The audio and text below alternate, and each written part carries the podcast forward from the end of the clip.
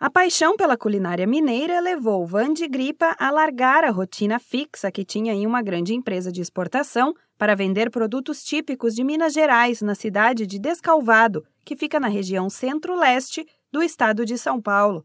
A jornada dela foi contada no programa Conte Sua História do Sebrae São Paulo. O Ateliê dos Sabores nasceu há seis anos, quando Vande estava em licença maternidade e decidiu que abriria o próprio negócio e acompanharia de perto o crescimento da filha.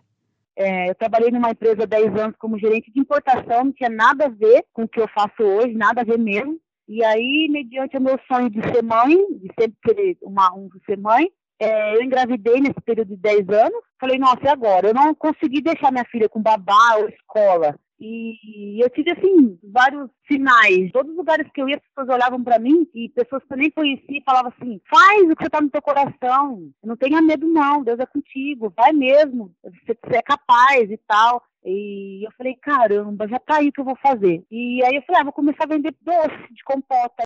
No início, a então nova empreendedora vendia doces de compota na rua. Ela colocava tudo no carro e ia entregando para os clientes, acompanhada da filha ainda bebê. O negócio cresceu, o estoque de compotas ganhou queijos e outras delícias da cozinha mineira e a lista de clientes aumentou. Hoje, Vande toma conta do Ateliê dos Sabores, que recebe a clientela no maior clima da casa de avó, aquelas receitas clássicas de bolo, fogão a lenha e uma decoração que faz qualquer um voltar no tempo e relembrar as refeições feitas em família. Para tudo sair conforme o planejado, a empresária contou com a ajuda do Sebrae desde o início. Quando eu comecei a vender na rua, eu fui procurar ajuda para a questão de financeiro, porque é, mesmo tendo todo, mesmo tendo pós-graduação em comércio internacional, é completamente diferente a gestão financeira. Eu participei de bastante curso e quando eu abri o ateliê, eu também fui fazer uma, levar minha, minha proposta de trabalho para eles analisarem se a minha ideia de curso, de gestão estava certa. Então, assim, o Sebrae sempre esteve presente.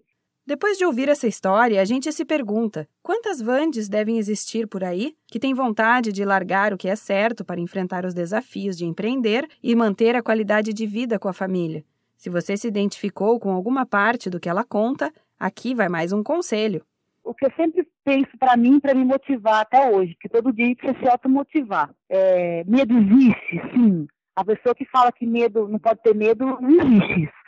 A gente tem o medo, mas a gente tem que deixar um pouquinho esse medo do lado e, e nos, nos, confrontar todos os dias, ou seja, ou, ou fazer hoje já buscando o futuro. Tem dias que a gente tem resultados negativos, resultados complicados, mas aí você fala, não, amanhã vai ser melhor.